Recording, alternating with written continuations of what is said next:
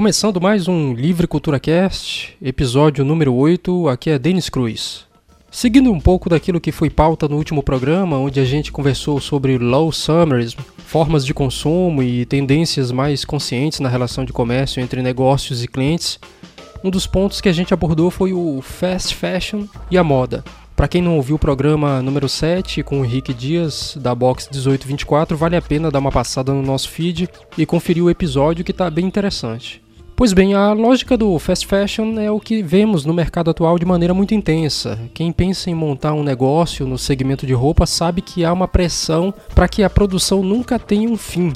Nós mesmos da Livre Cultura, logo no início das nossas atividades, colocamos no ar uma loja online de camisetas e fizemos alguns exemplares. Interessante aqui na época de lançamento, as principais perguntas que alguns jornalistas, blogueiros faziam pra gente era: quando vai vir a próxima coleção de camiseta? Ou então, olha, muito boas estampas, legal, mas quando é que vão ter novos modelos? Caramba, a gente tinha acabado de lançar os modelos e já estavam querendo saber quando ia ter outros novos produtos. É tudo tão acelerado que a moda, em algumas circunstâncias, pode ser assim um mecanismo de compra muitas vezes esvaziado de sentido. Para falar um pouco mais desse tema, que eu chamei de Além da Moda, a gente conversou com Sândalo Barbosa, que é um especialista nessa área. Ele é professor do curso de Design de Estampas do SENAC, graduado em análise de desenvolvimento de sistemas e com trabalhos de ilustrações presentes em diversos portais, nacionais e internacionais. Sândalo, fala um pouco pra gente sobre o significado da moda, o real significado como é que o, o, comportamento humano pode refletir assim na forma como a gente se veste? Eu acho muito importante a gente entender a, a, o contemporâneo, mas para entender o contemporâneo você precisa voltar um pouquinho e entender como as coisas surgiram, como as coisas começaram a acontecer. Sim. Então, quando a gente fala moda, as pessoas têm uma, uma visão muito errada do que é a moda. Né? As pessoas estão muito, muito focadas em, moda enquanto roupa. E curiosamente, hoje, quando eu abri o Facebook, existia um, uma, um, um compartilhamento que eu fiz há dois anos atrás, de uma estilista famosa, que é Zuzu Angel, né? E ela, e ela tinha uma frase que ela falava assim: roupa não tem importância, a moda tem. E ela diz que a moda é um documento histórico. Então, a, a moda, ela, ela, tem essa capacidade de... É como se fosse uma fotografia. Se você pega uma, uma foto né, de, da década de 20, a partir da, da, do vestuário, você consegue uhum. identificar as características políticas daquele tempo, a, as características econômicas. Então, assim, tem uma série de fatores que a moda consegue captar que não é só a questão de cobrir o corpo, né? O, eu acho que a parte do, da vestimenta é só 10% do que realmente significa a moda. Então, assim, eu prefiro encarar a moda como um sinônimo de comportamento e não como um sinônimo de vestuário. Vou te explicar o porquê, mas aí eu preciso te contar uma historinha. O que que é a moda? A moda surgiu, essa palavra moda surgiu lá nos meados do século XV, que é no iníciozinho lá do Renascimento. E o que, que acontecia nessa época? Antes disso, na verdade. Todas as pessoas se vestiam da mesma forma, desde quando nasciam até enquanto morriam. Não tinha uma distinção de roupa. Não existia, por exemplo, roupa infantil. Todo mundo se vestia igual, né? E a partir desse momento é, é, começou-se a, a diferenciar as roupas. As crianças se vestem de um jeito, os homens se vestem de outro. A partir de determinada idade você se veste de outra forma.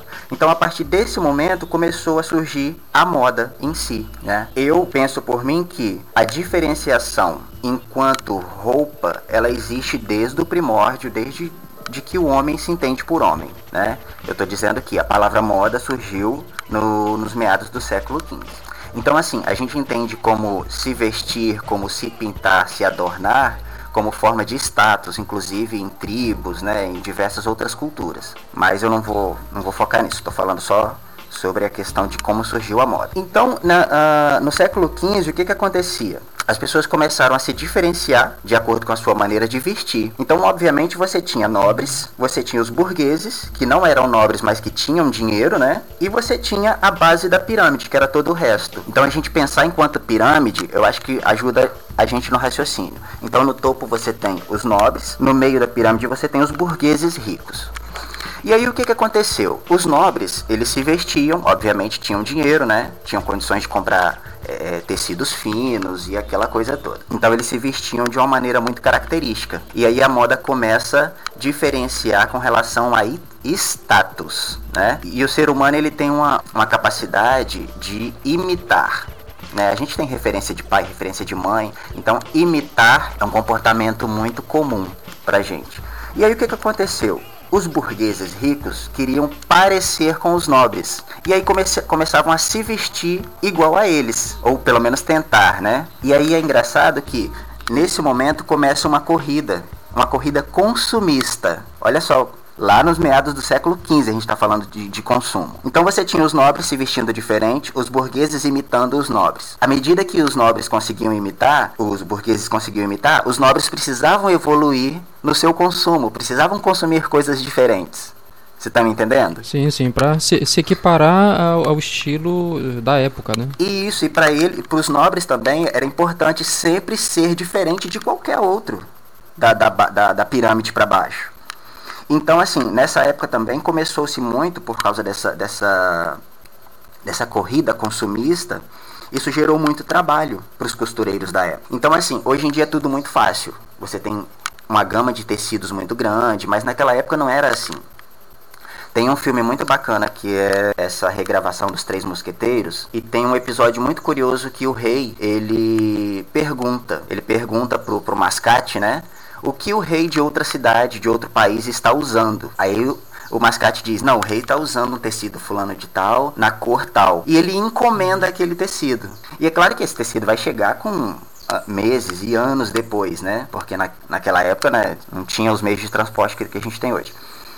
E assim, e quando uh, uh, esse rei recebia a encomenda, o rei que era referência dele já estava usando uma outra coisa. Era uma corrida constante, você entendeu? Era uma corrida consumista constante. E aí depois disso veio a revolução é industrial, né, no, no, século XVIII, e aí acelerou a produção novamente, os tecidos ficaram mais baratos ainda, ou seja, mais consumo. Não, é, e é muito perceptível essa questão da, das vestimentas, no sentido de que é, é um sinônimo de, de status desde sempre, né? Você se diferenciar por uma cor que usa, por um tipo de tecido que usa, está bem refletido em cima daquilo que tu trouxe como exemplo de, reis e, e pessoas da nobreza querendo estar tá em uma condição diferenciada e, e, estar diferente das demais pessoas, estar diferente da, da plebe, é, estar diferente de, das pessoas comuns, né? Sempre foi uma busca por uma diferenciação no sentido visual e, e, e, muito clara, não apenas uma diferenciação por tom de pele, não apenas uma diferenciação financeira, mas uma diferenciação muito clara e instantânea. Acho que seria essa palavra, né? Seria uma diferenciação instantânea que, se, que sempre se buscou. Né?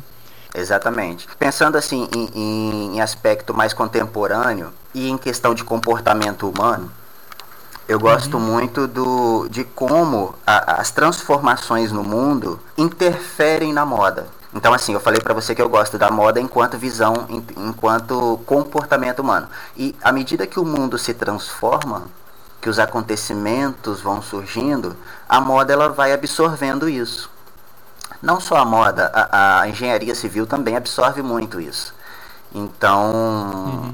É, eu gosto muito desse pensamento. Então, assim, todo, todo fato histórico, todo grande acontecimento mundial, ele tem um reflexo muito grande na moda. Então, assim, deixa eu te contar só uma coisa que muita gente com quem eu converso, ela, elas não sabem disso. Você me perguntou como o comportamento reflete na forma como a gente se veste. Então, assim, a cor que você veste hoje, ela veio é, ditada pela moda. E por que, que as, as pessoas ditam que cor que eu tenho que usar? E aí, uhum. volta na questão do comportamento. Essa questão de cor do ano, as pessoas acham isso muito banal. Ah, mas por que cor do ano? Porque não, sei, não tenho que me vestir com a cor que, que me determinam para vestir. Mas a, a, cor do ano ela surgiu no ano de 2000. Foi a primeira vez que existiu a cor do ano. E a cor do ano foi criada pela, pela Pantone, né, que é uma empresa mundial em, em criação e catalogação de cores. E aí olha só que curioso. No ano 2000 a gente teve um evento que foi assim apocalíptico, né? Que foi o bug do milênio. E nessa época, não sei se você se recorda, as pessoas viviam assim, empolvorosas, porque elas não entendiam o que, que era um bug do milênio. Elas ficavam assustadas, porque aquilo para elas era, era um apocalipse. Elas, então é, era mais esse sentimento. E na verdade era um apocalipse, mas um apocalipse digital, né? E aí o que, que aconteceu nesse ano? O que, que a Pantone fez? Falou, bom, as pessoas estão muito afoitas, estão muito empolvorosas e elas não, estão entendendo isso. O que, que a gente precisa fazer? A gente precisa acalmar os ânimos dessas pessoas. E já está provado por A mais B de que a cor ela tem um, uma, um resultado psicológico na gente. Existem cores que nos deixam nos deixa mais aflito, nos deixa com fome, né, nos deixa mais calmo. E foi exatamente o, o, que a, o que a Pantone fez. Eles criaram a primeira cor do ano, que foi na verdade um tom de azul, né? E o azul tem essa propriedade calmante. Então olha só que legal, em, em, em detrimento de um comportamento, de um, de um empolvoroço mundial, eles criaram algo que veio é, é, é, vem se, se, arrastando até hoje, vem se popularizou e vem se refletindo nas maneiras como as pessoas absorviam isso. Os efeitos desejáveis que o mercado precisava naquele momento, né? O que, que aconteceu no 11 de setembro? Depois daquela tragédia horrível, os Estados Unidos ele se fechou né? Ninguém entrava e ninguém saía e era aquela aquela burocracia toda. Então, quando o país se fechou, as pessoas elas sim, elas se voltam para si mesmo e para a sua cultura, para a sua nacionalidade. E quando elas se, elas se voltam para si mesmo, o que, que elas fazem? Elas recorrem muito a, a trabalhos manuais, né? Porque você está parado em casa, você não pode viajar, você não pode sair, então você precisa se ocupar né? E aí você volta, se volta para trabalhos manuais para você tentar resgatar essa coisa toda. Então assim, a partir do 11 de setembro, em que os Estados Unidos se fechou e voltou-se para trabalhos manuais como ponto cruz, rendas, bordados, logo assim que as coisas a poeira baixou, a moda absorveu tudo isso. É tanto que você vê hoje em dia muita, no mercado muito bordado, muita, muita imitação de ponto cruz, muitas rendas, e as pessoas não sabem, é o handmade, né, que é o, é o feito à mão. Então as pessoas elas não sabem como isso surgiu e surgiu exatamente, na verdade foi o boom, né? E o boom aconteceu exatamente na época do 11 de setembro. Ou seja, um outro grande fator, um outro grande fato de, de, de mudança comportamental, né? Ou seja, há uma certa inversão sobre aquilo que a gente de repente entende como a pirâmide de consumo, né, a pirâmide de Maslow.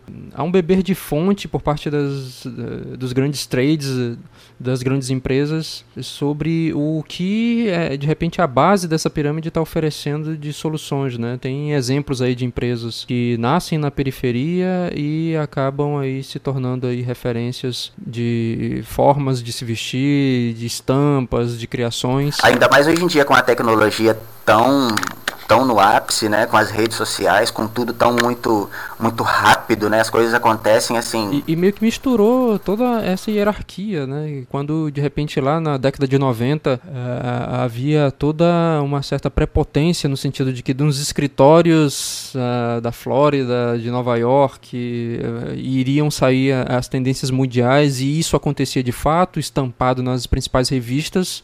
Hoje é, é, o contrário, eles têm que ficar de olho naquilo que está sendo criado ali na, na favela da Rocinha ou, ou, em outros locais, né? Eu acho que a gente até perdeu, a gente até perdeu a referência de pirâmide. A gente não tem mais uma referência de pirâmide. Hoje em dia é uma, é, é uma referência plana, né?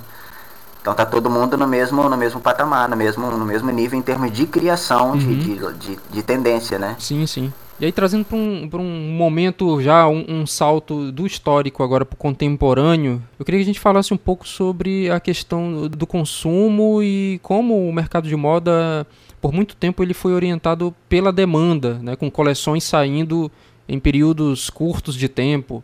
Já há essa, é, essa questão de orientação para demanda, né? E eu queria saber como é que tu vê o futuro da moda, principalmente entrando num aspecto mais sustentável, né? Há um, uma nova orientação no sentido de um consumo mais consciente e tal. Então, assim, existe essa preocupação com relação ao consumo sustentável, mas ela não vem de empresas, ela vem da base, ela vem das pessoas.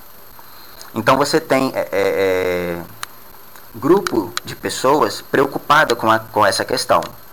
E aí é legal que isso é um pensamento positivo meu, né? Como, a, como a, eu falei que a questão da pirâmide ela é bidirecional, eu quero acreditar que em algum momento as empresas vão absorver essa preocupação. Porque a gente vive um momento em que as empresas elas prestam bastante atenção no consumidor. Deveriam, deveriam prestar muito mais, mas elas já prestam atenção no consumidor. E o consumidor ele já manifesta essa preocupação com relação ao consumo durável, ao reaproveitamento, ao consumo é, é, não desenfreado, né? consumo consciente. Então eu quero acreditar que em algum momento as empresas vão absorver isso. Engraçado é que, engraçado ou preocupante, né, é que antigamente as, uh, você tinha um desfile as empresas lançavam uma coleção. E aí no desfile você tinha a apresentação e tempos depois aquela coleção ia para a loja para você poder consumir. Hoje em dia, hoje em dia você já consome, você já compra as peças no final do desfile. Olha só que louco. Apresentou o desfile, terminou, você já tem um showroom para você poder consumir aquelas peças. Né? Então, assim, empresa visa consumo, visa lucro, né? Não tem. E a preocupação, ela tem vindo da base, ela tem vindo das pessoas e é uma preocupação crescente. É, o, e o interessante é observar que existiam até teóricos estudiosos ali por volta do, do século XIX, no sentido de se preocupar muito com o que viria a ser o próprio mercado de produção, tanto industrial e especificamente sobre moda, é, em relação a necessidades reais versus necessidades falsas. Tem um cara chamado William Morris, que ele escreveu um livro chamado Notícias de Lugar Nenhum, onde ele fazia um paralelo entre o século XIX e o ano de 2102. E ele demonstrava a preocupação dele no sentido de que os artesãos já não tinham mais a sua significância e as produções de necessidades falsas eram muito maiores que as próprias necessidades reais. E a gente é acostumado com esse ciclo de sempre estar tá produzindo e, e, um pouco menos orientado para as necessidades reais e muito mais orientado para as necessidades falsas. É, a, a, gente entrou num ciclo em que a gente simplesmente não, não estava conseguindo mais viver normalmente. A gente tá que, estava querendo apenas é, satisfazer é, necessidades que não existiam. Então, de certa maneira, é, é uma preocupação hoje, mesmo que não seja ainda algo que as grandes marcas abracem. Mas é, é algo que a gente não tem como virar o, as nossas faces, virar os nossos olhos em, em observar sobre o que está se tornando esse mercado de moda. Né? Tem, estudos que apontam que cerca de 20% daquilo que é jogado nos oceanos, nos mares, nos igarapés, tem como fonte é, a indústria têxtil. Né? E desses 20%, uma boa parte são resíduos, resultados de tingimentos. A gente percebe que, que de repente há culpados para se deteriorar do mundo e boa parte deles é a própria indústria têxtil que é, ainda não virou suas atenções para essas questões mais de sustentabilidade, de consciência tal. É, uh, alguns estudiosos dizem até que a gente, em algum momento, a gente vai voltar, né? A gente vai retroceder e vai se libertar dessa, dessa coisa toda, né? Eu acho muito, acho muito utópico pensar isso, porque uh, existem, existe o, o, o, a consciência né, de degradação, existe aquela consciência por parte de algumas pessoas que acabam formando grupos e de que você, você faz parte de um todo. Mas é, no meu pensamento isso deveria ser, ser muito maior, né? Então alguns estudiosos dizem que em algum momento a gente vai abandonar toda essa, essa coisa de essa coisa rápida, desenfreada e vai voltar ao slow, né? Eu quero acreditar que sim, mas sinceramente não é o que a gente tem visto. E há quem diga, como o próprio Trump insiste em dizer que a, a questão do aquecimento global é um bullshit, é um, algo que não existe, é criação de gente que quer ganhar dinheiro em cima da sustentabilidade, mas de fato é, há influência humana nisso e as empresas precisam observar o que elas mesmas estão produzindo, né? Eu não sei se é um pensamento muito negativo, mas eu vejo as empresas como umas oportunistas, usando essa imagem, tentando passar uma falsa imagem de, de ecologicamente correta, de, de né, e, e, isso é, é uma forma de, de, de se usar, mas no fundo elas, elas não praticam isso. Né? Então, assim, eu vejo muito, muitos empreendedores, muitas startups que começam a, a, a fazer utilização dessa, vamos chamar submatéria-prima, né? que seria restos de uma matéria. Então, assim, nascem muitos empreendedores disso, nascem muitas startups disso, mas, é, é, infelizmente, o que as empresas têm feito hoje é, é, é, é parecer que elas se preocupam, né? Mas, na verdade, elas é tudo uma, uma falsidade tem, tem muito assunto em relação a esse aspecto mais é, analítico da moda, mas eu queria que tu falasse um pouco sobre em relação a, a, a, um aspecto mais um pouco mais ali do dia a dia, do o, o lance do designer, né? Tu como um, um, dos ilustradores de empresas como a camiseteria, como a Threadless, é, focado em estampas e com uma palestra aí voltada muito a esse assunto que tu tem é, ministrado ultimamente, eu queria que tu falasse assim para um, um designer que tem entrado nesse segmento de moda, principalmente focado em criação, ilustração, em, em pequenas costuras, em, em, novos formatos de roupas mais simples. Tu, eu queria que tu dissesse algo no sentido de, de como é que tu vê é, esse tipo de papel criativo? É, é, será que o designer ele precisa também estar preocupado sobre aquilo que ele produz e onde esse material vai ser estampado ou, não é algo que ele precisa se atentar? Né? Então, é um assunto legal. Eu tenho conversado muito com, com os meus alunos em sala de aula e até em palestras eu cito um pouco desse, desse assunto também. E, e, curioso falar porque as pessoas, elas, as pessoas e não as empresas, elas já começam a se preocupar com a questão que de onde veio isso? De onde veio a minha camiseta, né? Como que de onde veio esse algodão? Então assim, elas começam a se preocupar com isso. E é uma coisa bacana você falar sobre o designer pensar além de só se preocupar em estampar, né? De novo volta a tecnologia, as, facil as facilidades de você ter uma peça única, né? E, e, gastando muito pouco. E essa busca que as pessoas têm, ah, eu quero novo, eu quero outra, né? Eu quero outra, outra estampa. E aí cabe o, o a questão do designer para pensar enquanto, enquanto produto, né? Enquanto descarte, enquanto tudo. Porque uma camiseta, não sei se você sabe, mas uma camiseta de algodão, por exemplo, no meio ambiente, ela leva cerca de um ano para se decompor. É um produto natural, algodão. Mas o poliéster, as camisetas de poliéster que são ainda mais barato e que a estamparia também ainda é mais barato, ela leva cerca de um século para se decompor. Então pensa bem, a camiseta de poliéster ela é barata, a estamparia do poliéster é barato. Então o que as pessoas são motivadas por, por preço, né? O consumo ele é motivado por preço. Então, você tem preço, você vai consumindo e vai consumindo. E como que vai acontecer esse descarte depois? Entendeu? Então a gente já começa a discutir essa questão, essa preocupação. O papel é outro. O papel leva no meio ambiente cerca de seis meses para se decompor, né?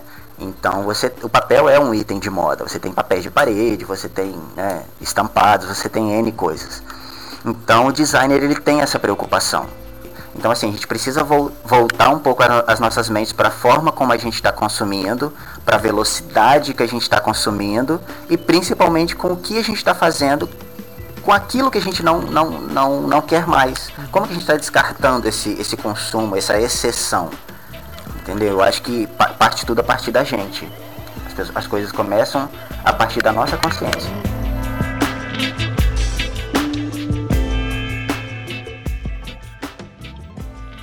Quando a gente entende melhor a moda, consumo e passamos a praticar uma maior aceitação sobre aquilo que a gente tem, fatores externos passam a influenciar cada vez menos.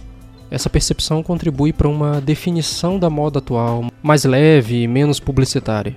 Eu espero que você tenha gostado dessa conversa aqui. Nos acompanhe nas redes sociais, pelo facebook.com.br livrecultura pelo Twitter da gente, que é o livrecult. Meu obrigado ao nosso convidado Sândalo pela verdadeira aula que ele deu aqui pra gente. Os contatos dele eu vou colocar aqui na descrição desse post no SoundCloud. Obrigado também a você que nos acompanhou até aqui e até o próximo episódio aí.